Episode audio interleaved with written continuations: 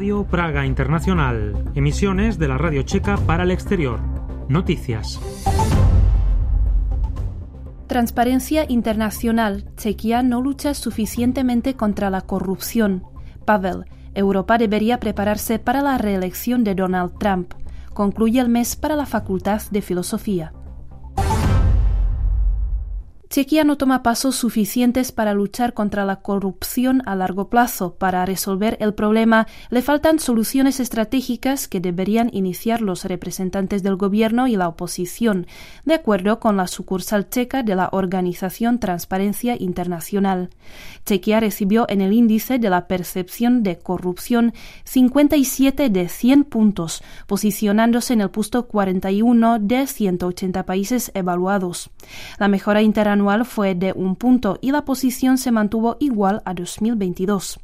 Así, Chequia queda por debajo del promedio europeo por ocho puntos. De acuerdo con Transparencia Internacional, la legislación necesaria se adopta en Chequia demasiado tarde y después de recibir demandas por parte de la Comisión Europea. Europa debería empezar a prepararse para la eventualidad de que Donald Trump, antiguo presidente de Estados Unidos, fuera reelegido en los siguientes comicios presidenciales, dijo el presidente de la República, Petr Pavel, en una entrevista para la radio checa. Las palabras de Pavel se referían sobre todo a la guerra en Ucrania. Según el presidente, es posible que Trump, en el caso de que sea elegido, podría llegar a un acuerdo con el presidente ruso Vladimir Putin, que podría perjudicar tanto a Ucrania como Europa. Pavel añadió que no quería cuestionar las relaciones de la OTAN y el papel de Estados Unidos como un aliado fiel, sino que quería apuntar a las opiniones de Donald Trump que diferían de la política exterior checa. El evento Mes para la Facultad, que se debió a la Facultad de Filosofía de la Universidad Carolina de Praga, afectada por un trágico tiroteo el 21 de diciembre, concluye este martes en un concierto de la Filarmonía Checa en el Rudolfinum. El programa incluirá la obra de Gustav Mahler, concretamente la Sinfonía número 3. A su vez, se apagará el fuego simbólico situado en la plaza capitalina Jan Palach. El tiempo. El Instituto de Meteorología pronostica para este miércoles cielos nublados y cubiertos con lluvias aisladas. También se esperan nieblas ocasionalmente heladas. Las temperaturas máximas se situarán entre 2 y 6 grados, que podrán alcanzar en Chequia hasta 9 grados. Y hasta aquí, amigos, el boletín de noticias de Radio Praga Internacional ofrecido por Martina Kutkova.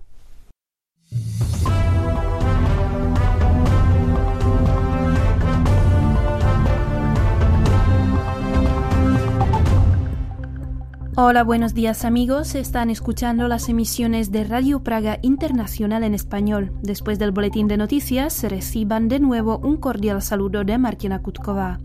Al comienzo de la presente emisión, Daniel Ordóñez les informará de la compra de las casas estadounidenses F-35 que causa cierta polémica en la República Checa. Posteriormente les ofreceremos entrevistas con cinco hispanohablantes quienes contaron a nuestro compañero Juan Manuel Mutoni cómo habían logrado lo imposible, aprender checo.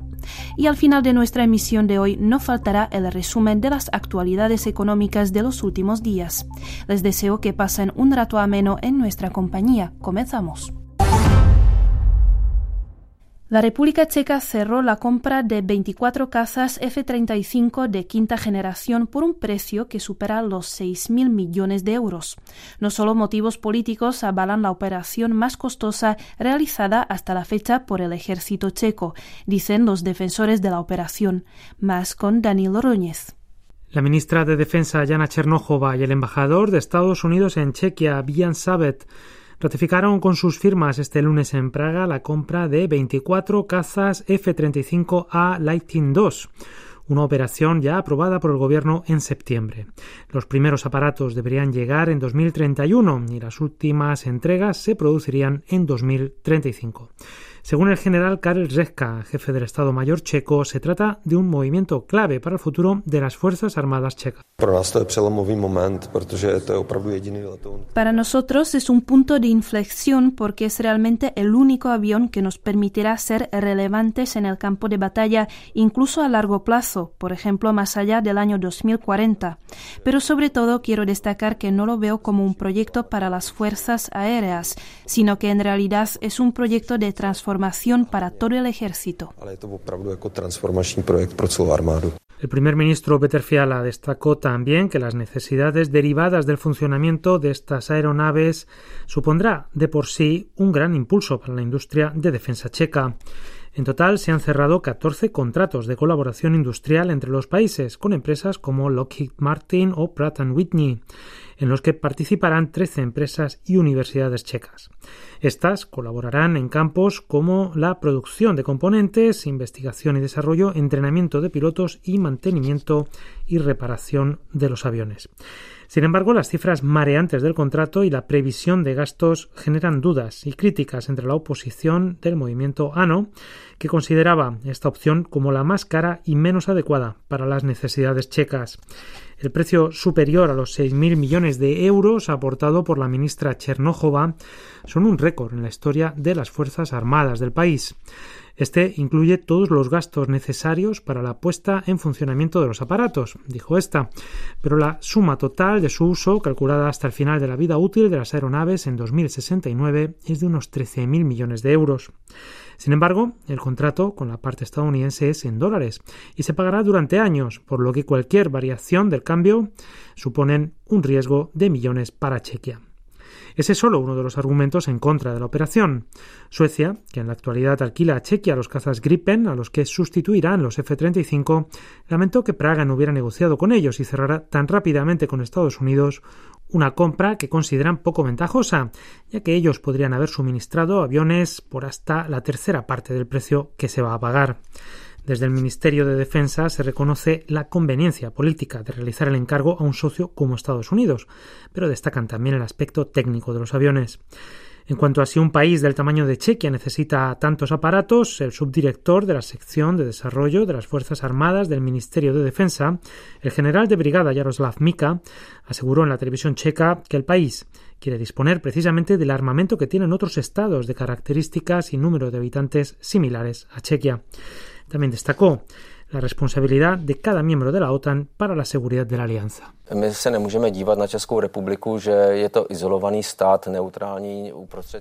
No podemos mirar la República Checa como un estado aislado y neutral en medio del océano, sino que somos parte de la OTAN. La OTAN no es una organización extranjera, sino que somos nosotros. Nosotros conformamos la OTAN y si cada estado se va a quedar mirando como lo defiende otro de los estados y no va a construir unas fuerzas armadas relevantes, al final seremos muy débiles. Los 12 primeros aviones serán fabricados en Italia. Estos deberían estar listos para 2029, cuando empezará el entrenamiento de los pilotos. Praga ahora tiene que negociar con los descontentos suecos la prolongación del contrato de arrendamiento de los Gripen hasta 2035, ya que el contrato actual expira dentro de tres años.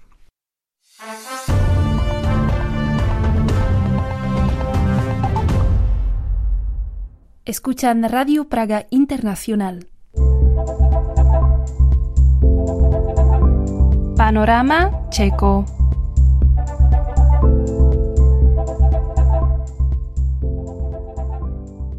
Imposible no es. De otro modo, no hubiéramos encontrado a cinco latinos y españoles que lo hayan logrado. Sin embargo, aprender checo es una tarea monumental. A continuación, cinco historias para animarse a creer quedan con Juan Manuel Mutoni.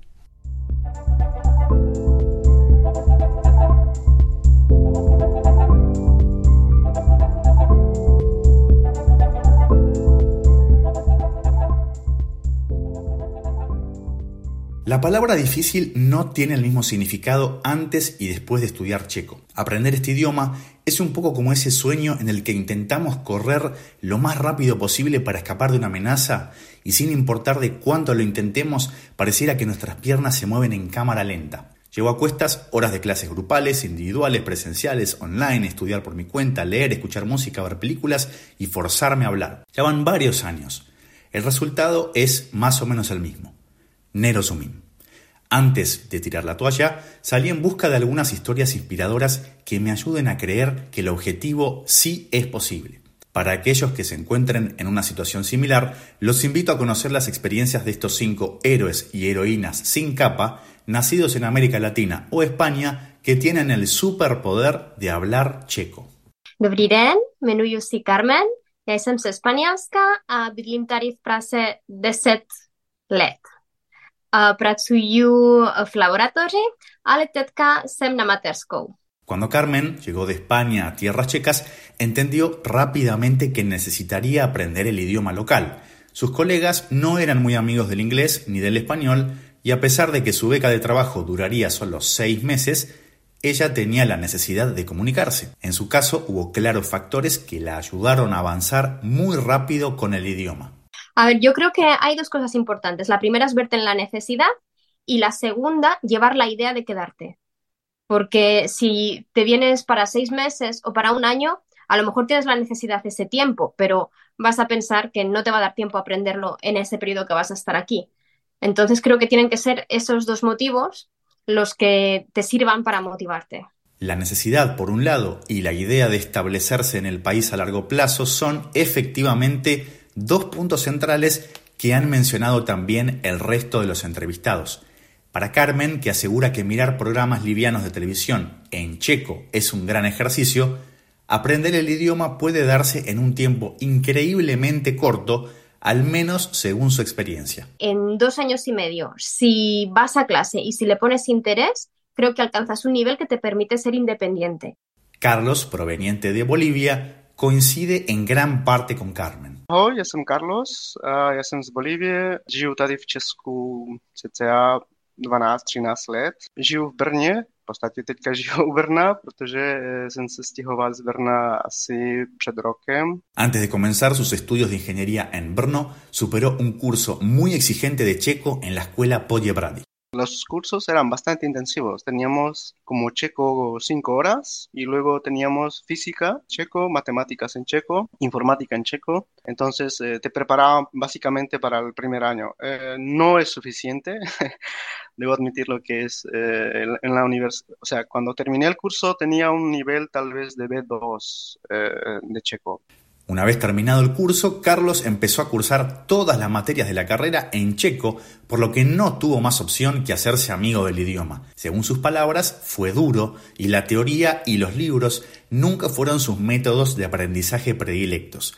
Para Carlos, la interacción con los checos fue su mejor maestra. Creo que la mejor manera es eh, ir a tomar una cerveza y charlar con ellos, porque yo manejaba, después de terminar el curso, manejaba un checo muy formal, donde muchas personas me entendían, pero cuando luego ellos me hablaban, los chicos, los estudiantes o mis compañeros de la universidad no los entendía porque hablaban un checo más informal.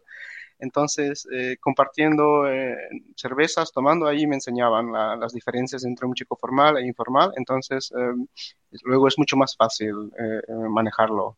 Janet, a diferencia de Carmen y Carlos, nunca fue a una clase de checo, pero no caben dudas de que hoy lo habla a la perfección. Já se jmenuji Janet Pudilová, v Chile jsem Janet Palma, žiju tady od roku 2000. Já jsem přišla do Česku, proto jsem potkala pan Pudil, můj manžel. My jsme se potkali v Mexiko a pak my jsme se rozhodli, že by bylo dobré se podívat, jak vypadá Praha. Praha byla krásná, takže tady jsem zůstala od roku 2000. Chilena, profesora de inglés y español, cuando llegó a Chequia en el año 2000, creyó, como muchos, que con los idiomas que ya manejaba podría desenvolverse sin problemas en el país. Su opinión cambió por completo el día en que fue por primera vez al médico con su bebé recién nacida. Yo fui al médico con mi, niña, era una bebé recién nacida, y fui con mi suegra. Y yo me sentí tan mal porque yo no entendí nada. O sea, yo solo cargaba la bebé, pero nunca supe qué fue lo que pasó con la bebé. Yo dije, no, esto no vuelve a pasar, no, no va a pasar que yo no sepa qué, qué sucede en la vida de mis hijos. Y yo esto lo aprendo sí o sí. A partir de ese día, Janet hizo un cambio radical y se propuso aprender el idioma costara lo que costara. Le dije a mi esposo, sabes que ya no hablamos más en, en inglés. Tú me, de hoy en día, tú me comienzas a hablar en checo y va a ser dificilísimo porque yo no te voy a entender, pero tú vas a tener que repetir, tú me vas a tener que apoyar en esto y yo me voy a enojar contigo. Me voy a enojar, pero tú no puedes ceder, tú tienes que continuar hablándome en checo porque va a llegar un momento en que vamos a pasar esa barrera, pero va a costarla, pero necesito tu ayuda. La tele, la tele en inglés o en castellano se acabó. O sea, aquí va solo tele en checo. Comenzó a comprarse el diario Mlada Fronta todos los jueves y también otras publicaciones sobre temas que le interesaban. Pero además de leer, necesitaba conversar. Aprovechando su falta de timidez, se anotó en un club para madres. Tuve la genial idea de inscribirme en el Mimi Club. En todos los barrios de Chequia hay Mimi Club. Son clubs para madres con hijos. Entonces, yo dije, ese club va a ser mi clase intensiva de conversación tres veces a la semana de 9 a 12. Mira, yo odié ese Mimi Club por los dos años que fui, porque yo entro y yo tenía que buscar conversación. Entonces, las señoras checas están sentadas con un libro mientras sus hijos juegan. Y yo me acercaba, hola, ¿qué tal? ¿Cómo estás? ¿Qué tienes? ¿Un niño y una niña? ¿Cuál es? Y así, tratar de entablar conversación. Y y lo hice. Y yo sabía que eso era por mi bienestar. Entonces, yo no quería ir, pero no, tienes que ir, es importante. Pero Janet no solo se valió de su personalidad extrovertida y deseo de superación. Al igual que la mayoría de los que estudiamos checo, ella también por momentos creyó que la tarea sencillamente no era posible. Fueron otras mujeres también latinas las que le demostraron con el ejemplo que no hacía falta contar con ninguna capacidad especial para aprender. Una de ellas, una ecuatoriana de origen humilde, le hizo perder el miedo gracias a una potente frase. Cuando dejes de pensar en el frío, vas a sentir calor. Cuando dejes de pensar que esto es muy difícil, vas a empezar a poder, porque solo tu pensamiento negativo te está bloqueando. Tenía razón. Para Carlos Valenciano, que ha elegido Brno para vivir, aprender este idioma también fue cuestión de largos años. Jmenuji se Carlos, bydlím v Brně, je mi 45 let, jsem ženatý, mám tři děti, dvě holky a jednoho kluka. Pracuji jako ajťák a žiju tady v Česku už 15 let. Sus inicios con el idioma llegaron de la mano de un curso brindado por la Universidad Masaryk en sus épocas de estudiante de Erasmus. Terminada la experiencia de intercambio, Carlos decidió quedarse en el país, por lo que hizo un curso intensivo con un amigo. Poco después, su aprendizaje encontraría otros métodos al conocer a quién sería su esposa. Gracias a su pareja y a su familia checa, Carlos asegura no haber tenido necesidad de pagar por un profesor. Unos ocho años después de haber comenzado a estudiar, hoy cuenta con un nivel que le permite desenvolverse completamente por su cuenta.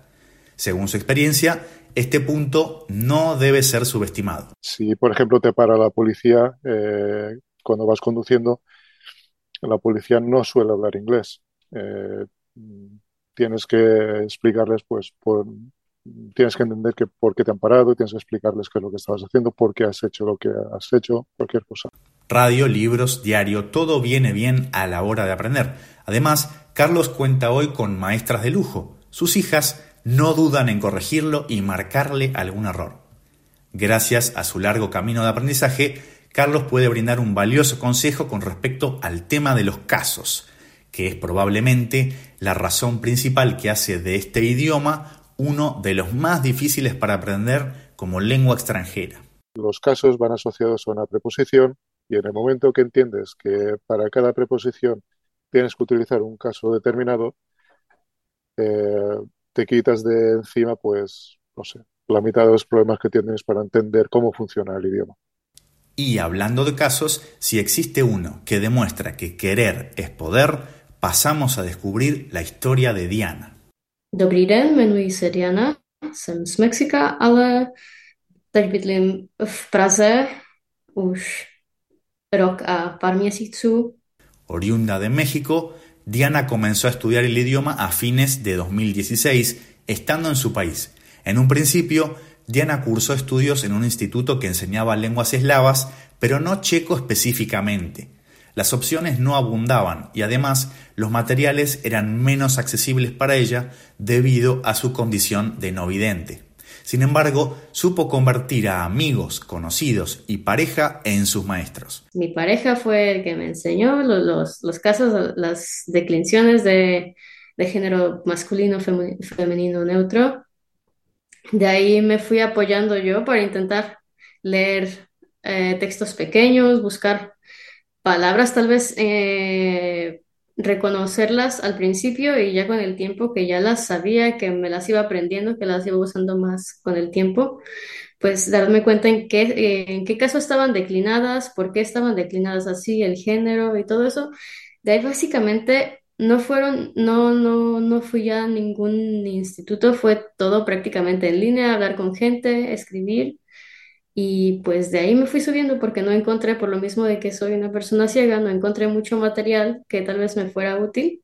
Con ya más de un año habitando en suelo checo, asegura que su capacidad para aprender no es excepcional y que su caso, al igual que los anteriores, tiene más que ver con un deseo real.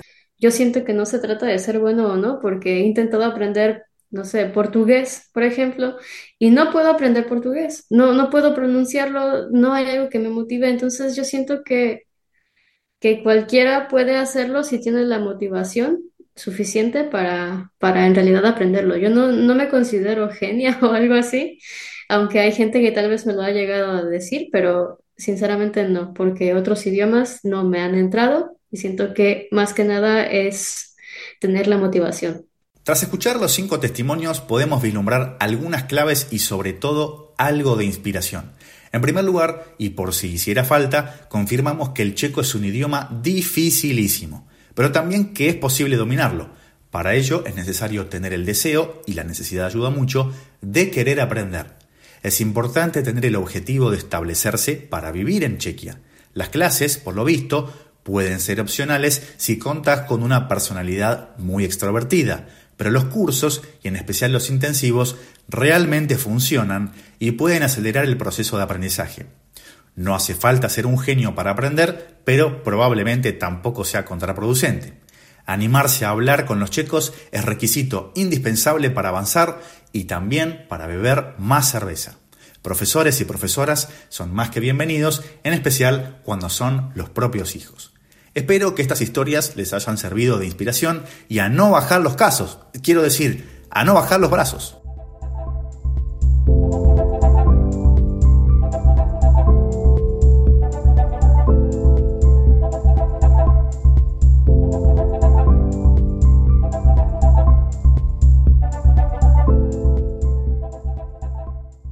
Siguen con Radio Praga Internacional.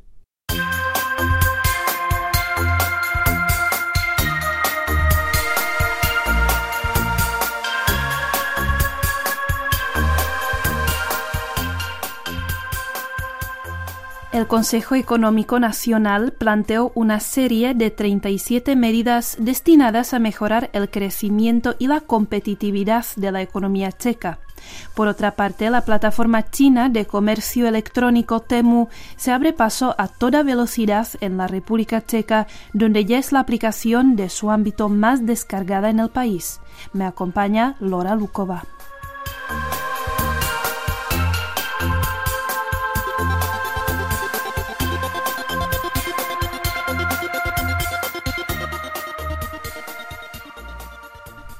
El Consejo Económico Nacional, NERF, órgano consultivo independiente del gobierno, presentó una batería de 37 propuestas destinadas a mejorar el crecimiento de la economía checa a largo plazo. Estas medidas, que ahora serán analizadas por el Ejecutivo para conocer su viabilidad, abordan frentes como el mercado laboral, la educación, la vivienda o las inversiones. Nuestro objetivo era ofrecer consejos interesantes que fueran neutrales desde el punto de vista presupuestario o cuyos costes fueran muy bajos. Queríamos inspirar a los políticos. Depende de ellos la combinación de soluciones que finalmente se elija, afirmó el economista Dominic Stroukal, que coordinó la preparación del material en el NERF. Así, por ejemplo, en el ámbito de mercado laboral, el Consejo señala el recurrente problema de la falta de mano de obra en Chequia. Para solventarlo, propone una mayor apertura a la entrada de trabajadores cualificados extranjeros, una flexibilización del código laboral o una reducción de los impuestos sobre los salarios más bajos. En cuanto al sistema educativo, este apuesta por garantizar la disponibilidad universal de la educación preescolar, mejorar la calidad de la propia educación regional o modernizar el apoyo financiero a estudiantes universitarios. Por otro lado, el Consejo señala como las posibilidades de crecimiento del país se ven frenadas por una administración pública deficiente para la que plantea auditorías de procesos en los ministerios o la evaluación de la eficacia de las subvenciones. En cuanto a la vivienda, apunta a la modificación de una normativa que agilice la construcción de viviendas y también de espacios comerciales, tomando como referencia a las de otros países del entorno como Alemania o Austria. Por último, en el plano de la inversión, el NERF propone que el Estado preste un mayor apoyo a los municipios para que estos inviertan los fondos que han acumulado en los últimos años, así como que participen en la construcción de infraestructuras.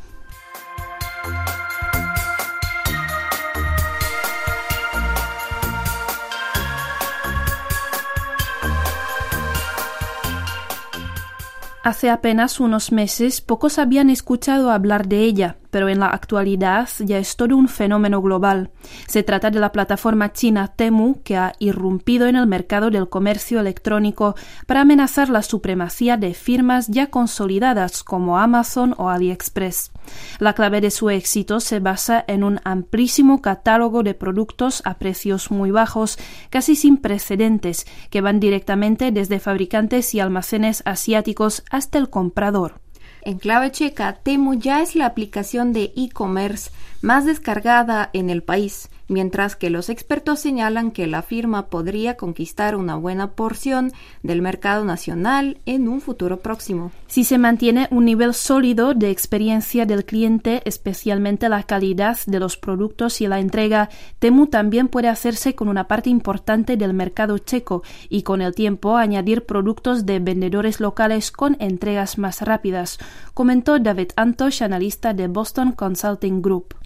Así la empresa ha buscado hacerse un hueco en el mercado europeo y checo a través de una estrategia de marketing masiva y una experiencia de compra personalizada que ya le ha reportado grandes resultados. Ha tomado posiciones de liderazgo en Google y está desplazando a la competencia.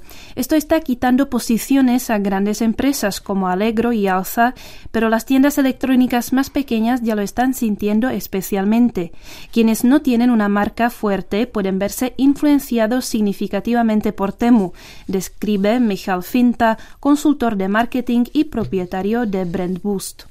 Por otro lado, la calidad y autenticidad de productos ofrecidos a precios tan bajos generan cierta desconfianza en los clientes, así como que algunos podrían considerarse problemáticos desde el punto de vista legal en Chequia, tales como componentes electrónicos o artículos de defensa personal. Con todo, Temu remarcó en un reciente comunicado su total compromiso con el cumplimiento de las leyes y regulaciones de todos los países y regiones donde opera.